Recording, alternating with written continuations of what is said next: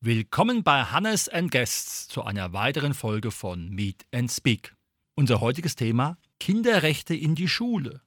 Und dazu begrüße ich ganz herzlich Helmold Rademacher. Ja, guten Tag. Es freut mich sehr, dass ich hier ein paar Worte zu dem wichtigen Thema Kinderrechte in Schule sagen kann. Der Name Rademacher ist ja eng verbunden mit den Begriffen Gewaltprävention, Demokratielernen und Kinderrechten. Wie hat sich bei Ihnen diese Idee, Vision entwickelt? Ja, da muss ich ein bisschen ausholen. Ich habe in den 90er Jahren in Rumänien ein Projekt über interethnische Konfliktbearbeitung zwischen Rumänien und Ungarn gemacht.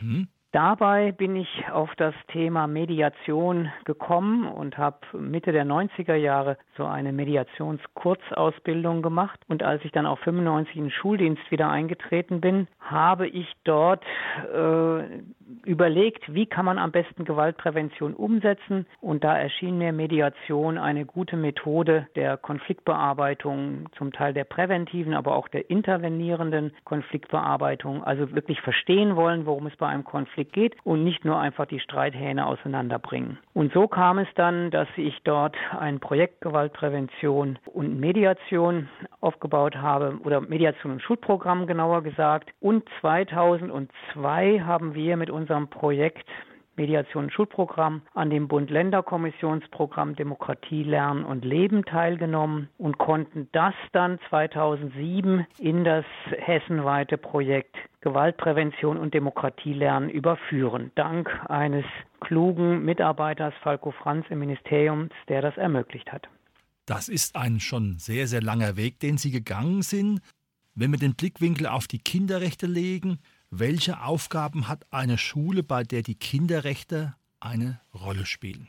Ja, diese Schule hat äh, eine Aufgabe auf verschiedener Ebene. Es geht ja zum einen um das Wissen, also das Wissen um die Kinderrechte. Das heißt, dass die Kinderrechte überhaupt erstmal allen Kindern, das fängt in der kann schon im Kindergarten anfangen, aber auch in der Grundschule bekannt werden. Und wir müssen ja auch in einer weiterführenden Schule davon sprechen, dass es sich um Kinder- und Jugendrechte handelt. Mhm. Es sind ja nicht reine Kinderrechte, sondern diese Rechte gelten bis zum 18. Lebensjahr, also auch Jugendrechte. Das ist einmal das Wissen um Kinderrechte. Das zweite ist, dass das Handeln mit Kinderrechten. Das heißt, dass man auch die Kinderrechte leben muss, ganz aktiv, indem man den Kindern diese drei wesentlichen Aspekte, also Schutz der Kinder, das heißt Schutz vor Diskriminierung, Schutz vor Angriffen, Schutz vor Antisemitismus, dann Förderung der Kinder, das heißt sie im besten Sinne fördern und äh, also unterstützen ihrem Lernen. Das betrifft in der Pandemie jetzt besonders benachteiligte Kinder und Jugendliche, die eben nicht so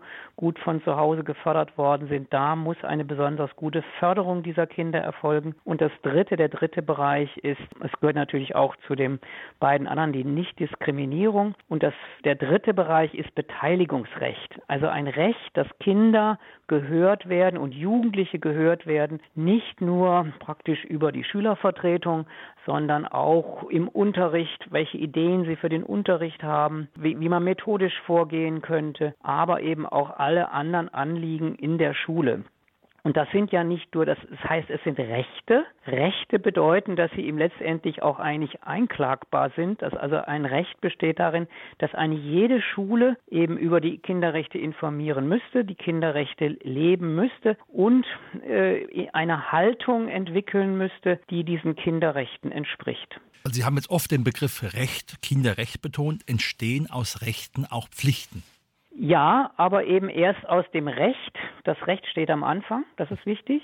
Und daraus leiten sich natürlich Pflichten ab. Es leiten sich sowohl Pflichten für die Erwachsenen, also für die Lehrkräfte und die Schulleitung und die Eltern ab, als auch Pflichten für die Kinder und Jugendlichen. Das bedeutet ja auch, wenn ich vorhin gesagt habe, nicht Diskriminierung, nicht rassistisch jemanden beschimpfen, keine antisemitischen Sprüche loslassen, dass es auch eine Pflicht ist, sich entsprechend würdigend mit allen anderen Kindern und Jugendlichen zu verhalten, auch gegenüber den Erwachsenen. Und natürlich auch bedeutet das für die Erwachsenen, Erwachsenen als Pflicht, auch diese Kinderrechte ernst zu nehmen und für einen entsprechenden Rahmen zu sorgen, dass diese Kinderrechte zur Geltung kommen. Ja, dass eben geschützt wird, dass gefördert wird und dass beteiligt wird, wenn man diese drei wichtigsten Rechte nimmt. Und das ist gewissermaßen die Pflicht, die sich für alle ergibt. Also nicht nur für Kinder und Jugendlichen, aber es ist richtig. Und es gibt ja äh, in der Nähe von Darmstadt die Grundschule Langen, die Albert-Schweitzer-Schule. Die hat auch schon damals, als wir dieses Programm in den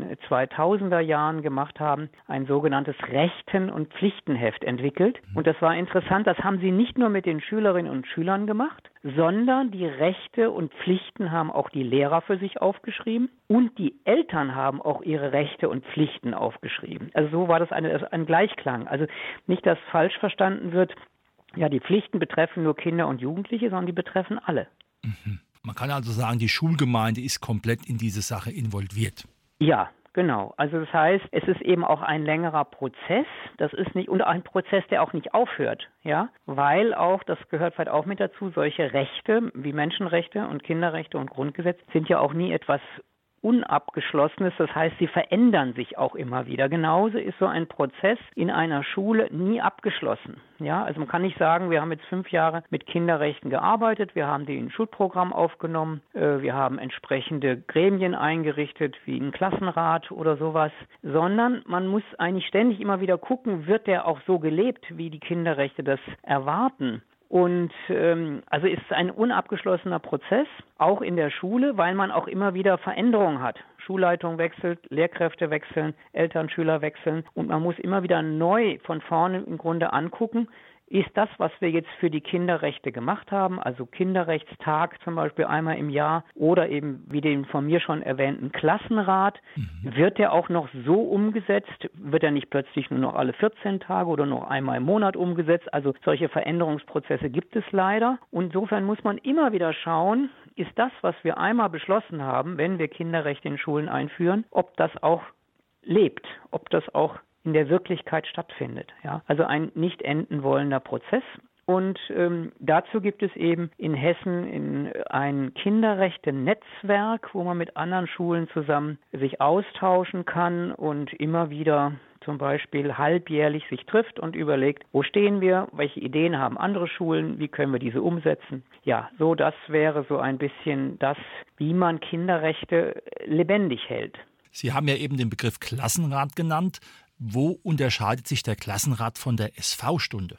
Ja, die SV-Stunde ist ja im Grunde, die, die Schülervertretung ist ja ein, ein gesetzlich festgelegtes Gremium, was in jeder Schule vorhanden sein müsste ich sage ja müsste. Es gibt auch Schulen, wo diese SV wenig aktiv ist oder wo sie nun mal irgendwie gewählt wird, aber das ist ja ein Gremium, was sein muss. Ein Klassenrat kann von einer Schule erstens also freiwillig angelegt werden. Eine SV-Stunde, da werden die Dinge behandelt, das heißt, da sind die beiden Vertreterinnen der Klasse, sind da und hören sich an, was aus ihrer Sicht die Schüler für die gesamte Schule machen wollen. Und es gibt natürlich an dieser Stelle eine Überschneidung. Der Klassenrat geht im Grunde weiter. Ja, ist eine wöchentliche Stunde, wo alle Schüler zu gleichen Anteilen gemeinsam mit der Lehrkraft, die auch dort auch nur eine Stimme hat, wie alle anderen auch, und wo dieser Klassenrat eben von Schülern moderiert wird, und zwar abwechselnd. Es sind nicht immer die Schülervertreter, die das moderieren, wie bei einer SV-Stunde in der Regel, oder gelegentlich wird das ja auch von der Lehrkraft gemacht. Und es gibt also dort verschiedene Schülerinnen und Schüler, die Aufgaben haben, moderieren, Zeitwächter, Regelwächter, Protokoll schreiben. Und es wird eben auch, äh, werden Dinge besprochen, die in einer SV-Stunde in der Regel so nicht besprochen werden, wie, äh, wie sollen die nächsten Unterrichtsstunden verlaufen, wohin machen wir unseren unseren Ausflug.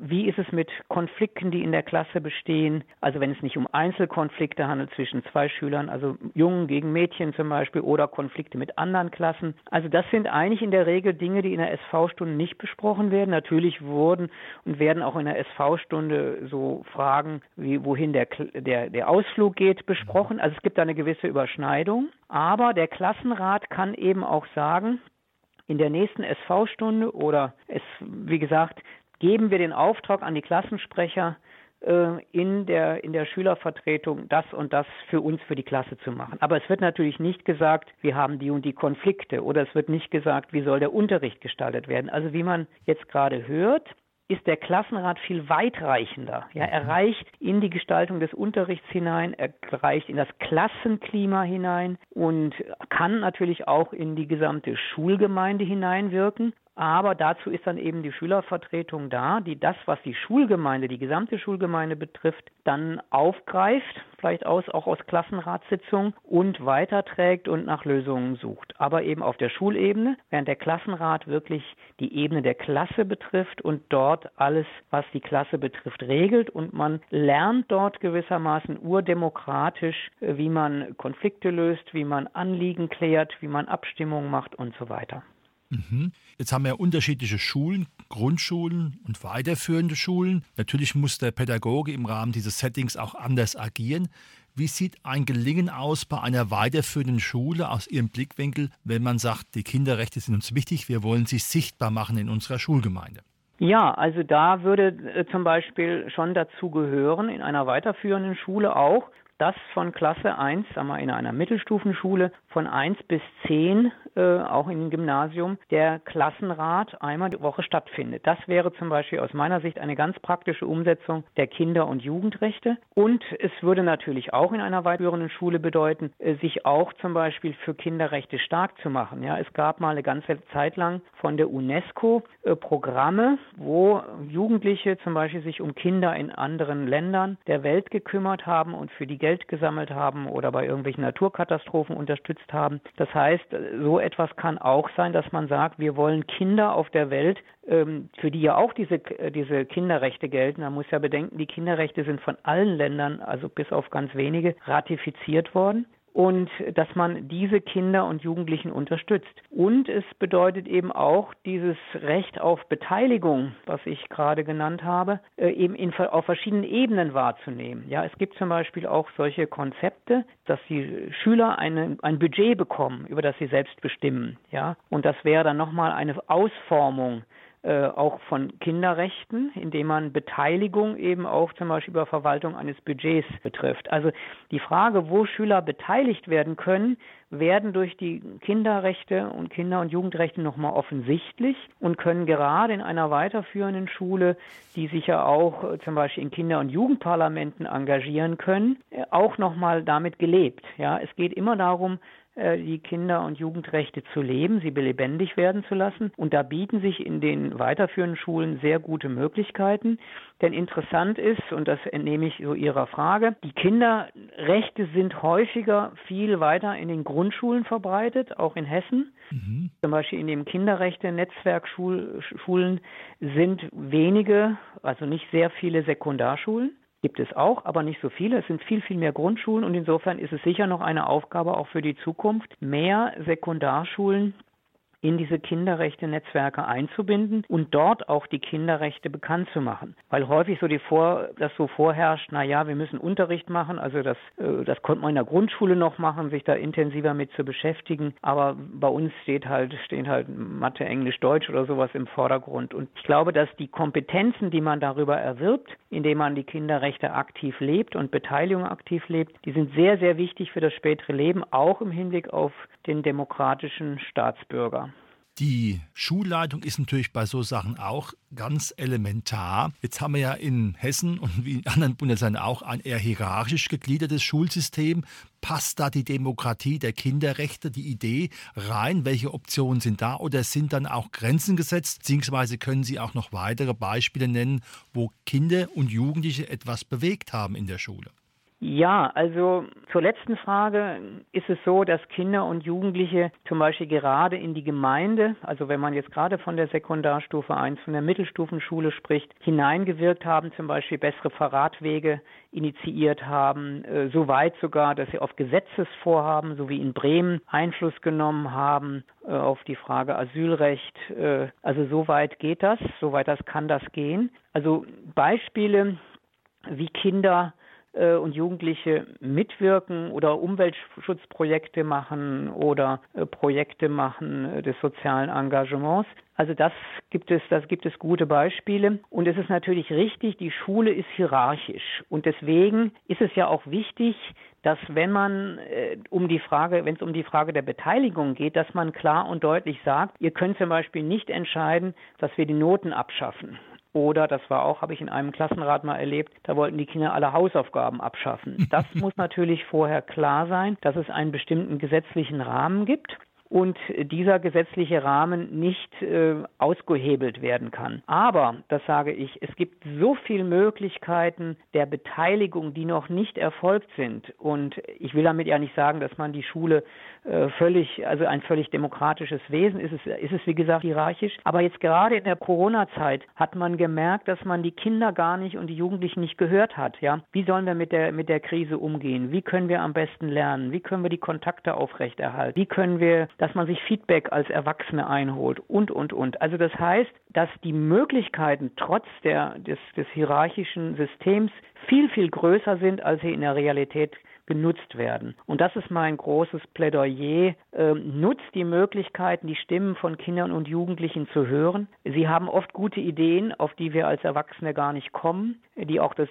das Lernen erleichtern, die auch das digitale Lernen vielleicht erleichtern. Da gibt es viele, viele Ideen und es ist wichtig, Kinder und Jugendliche zu hören und natürlich zu sagen, über bestimmte Dinge könnt ihr, das sagen wir gleich, könnt ihr nicht abstimmen oder das könnt ihr nicht entscheiden, weil es ein bestimmter gesetzlicher Rahmen ist. Aber es gibt eine breite Palette an Möglichkeiten, wo ihr mitwirken könnt. Und das gerade in Sekundarschulen. Da gibt es zum Beispiel ein Förderprogramm Demokratisch Handeln und da sind so viele tolle Ideen vom Umweltschutz über geschichtliche, historische Recherchen, über direkte politische Beteiligung in kommunalen Angelegenheiten und so weiter Erfolg oder Kulturprojekte mit einem demokratischen Gehalt da das zeigt, es gibt eine Fülle an Möglichkeiten, die leider von Schulen noch nicht in dem Maße genutzt wird, wie sie genutzt werden könnte. Ich denke, ein ganz wichtiger Faktor sind natürlich die Pädagoginnen und Pädagogen. Wie kann man Sie in Bezug auf die Kinderrechte infizieren mit dieser Sache? Wie kann man eine positive Haltung da erwirken? Ja, ich meine, zum einen ist es so, äh, ich habe selber lange Lehrer ausgebildet und bei mir war es ein Standard, dass ich bei der Ausbildung über Kinderrechte informiert habe. Und ich muss sagen, am Anfang, als ich die, in die Ausbildung gegangen bin, das war 2007, wussten viele Referendare nichts von den Kinderrechten. Das heißt erstmal ein Wissen um die Kinderrechte. Das ist das eine. Das zweite ist, dass man Lehrkräfte sensibilisieren muss und sagen muss, da wo ihr die Kinderrechte lebt, euer Leben ist einfacher. Die Schüler sind konzentrierter, die Schüler werden mit bei, mehr mit bei der Sache sein, wenn es auch ihre Interessen berücksichtigt werden. Ja, also das, ich merke, weiß das ja, habe mich ja viel mit Konflikten beschäftigt und dort, wo ein gutes soziales Klima hört, wo man Kinder ernst nimmt und sie hört, gibt es deutlich weniger Konflikte, gibt es weniger Disziplinprobleme. Das heißt, man muss auch sagen, ihr Lehrer habt auch einen Vorteil davon, wenn ihr das aktiv lebt, ja. Und dann äh, muss man einfach diese Lehrkräfte und vor allen Dingen auch Schulleitungen mit anderen Schulen in Verbindung bringen, die das schon bereits aktiv tun, dass sie da vielleicht mal hospitieren und merken, was für ein, ein, ein, ein Profit das ist für sie. Also auch fürs Lernklima, fürs soziale Klima. Und dann ist es natürlich, sagen wir mal, die, die, die Schule hat ja die Aufgabe, da kommen ja alle Kinder und Jugendliche hin oder fast alle, auch demokratische Grundhaltung äh, zu lernen. Auch gerade in Zeiten mit Antisemitismus, Rassismus, äh, den rassistischen Morden in Hanau und in Halle und so weiter dass dass eine Notwendigkeit ist, eigentlich auch das zu schulen. Ja, also Demokratie ist nicht einfach mal da, sondern sie muss immer auch wieder erworben werden und Schule kann da einen wichtigen Beitrag leisten. Und ich glaube, das, und das steht ja auch in unseren Schulgesetzen drin, und das muss man auch dann den Lehrkräften und Schulleitungen nochmal verdeutlichen und sagen, es ist auch euer Auftrag, das äh, zu tun, aber man muss sie sicher erstmal vielleicht auch darüber informieren, was es auch für, für sie selbst bedeutet und äh, was es für ihr, was auch für das Unterrichten und für das Vermitteln auch des, des ganz normalen Unterrichts heißt, wenn man die Kinderrechte, Kinder- und Jugendrechte berücksichtigt. Sehr schön. Wie würden Sie sich eine gut funktionierende Kinderrechtsschule vorstellen? Was passiert da alles? Also, wie kann man eine Kinderrechteschule, wie kann das starten? Das fängt an mit einem pädagogischen Tag, in dem sich erstmal die Lehrkräfte zusammensetzen mit einer Schulung von außen. Wir haben, ich habe sowas auch schon gemacht mit einer Kollegin und ähm, und erstmal sich nochmal informieren, was die Kinderrechte sind, wie das auch funktioniert und dann auch mal eine, eine Bilanz ziehen, was machen wir bereits alles schon Positives im Sinne der Kinderrechte. Also erstmal auch die, eine, eine, ein, ein Resümee zu ziehen, ein positives Resümee und dann zu überlegen, wo gibt es eigentlich einen Ausbaubedarf, wo, wo drückt uns der Schuh, wo können wir das auch weiterentwickeln. Also das wäre so ein Start. Und dann funktioniert eben eine Kinderrechteschule aus meiner Sicht idealerweise, indem dort in allen Klassen ein Klassenrat eingeführt wird, indem die Schülervertretung gut funktioniert, indem äh, es einmal im Jahr einen Kinderrechtetag gibt, wo man sich eine Aktion überlegt und, äh, und, und, und schaut, zum Beispiel, was ich vorhin sagte, wie kann man Kinder in anderen Ländern der Welt unterstützen. Ja, also das wäre so etwas, es finden Aktionen statt, es finden feste institutionelle Zusammenhänge gibt es wie den Klassenrat und und die Lehrer reflektieren einmal im Jahr immer wieder, wo stehen wir da eigentlich, was können wir weiterentwickeln, was läuft gut, wo, wo hapert es, wo, wo. Also es ist auch ein ständiger, es ist ein ständiger Schulentwicklungsprozess für eine ideale Kinderrechte Schule, die immer wieder schaut, äh, wo sie steht und wie sie sich weiterentwickeln kann. Und natürlich auch ein Austausch mit anderen Schulen, wo man gegebenenfalls hospitiert oder wo man sich in diesen Gruppen, die es von Gewaltprävention und Demokratie lernen, des Projekts des Hessischen Kultusministeriums gibt. Da gibt es sogenannte Prozessentwicklungsgruppen und da treffen sich auch immer zwei Vertreter einer Schule, äh, insgesamt sieben bis zehn Schulen, also 14 bis 20 Menschen und die tauschen sich zweimal im Jahr aus, wie es geht. Und das wäre für mich so ein, so, ein, so ein Ideal. Also es sind Institutionen da, es ist ein Wissen da, es ist eine Reflexion da und es gibt Aktionen, die in der Schule zum Thema Kinderrechte gemacht werden. Vielen lieben Dank für diese intensiven, guten Einblicke und dann wollen wir einfach hoffen, dass sich noch weitere Pädagogen, Institutionen an diese Sache anschließen. Ja, das können Sie über den Verein Markista, macht Kinder stark für Demokratie in Frankfurt und das, wie gesagt, das Projekt des Kultusministeriums Gewaltprävention und Demokratie lernen, auch mit Sitz in Frankfurt, lässt sich alles über das Internet finden. Ich denke, das war ein wunderbarer Abschlusssatz und er zeigt, wie wichtig die Kinderrechte in der Schule sind. Das war heute unser Thema, Kinderrechte in die Schule mit Helmut Rademacher. Vielen lieben Dank. Gern geschehen, freut mich, wünsche Ihnen noch einen guten Tag. Vielen Dank für das Interview.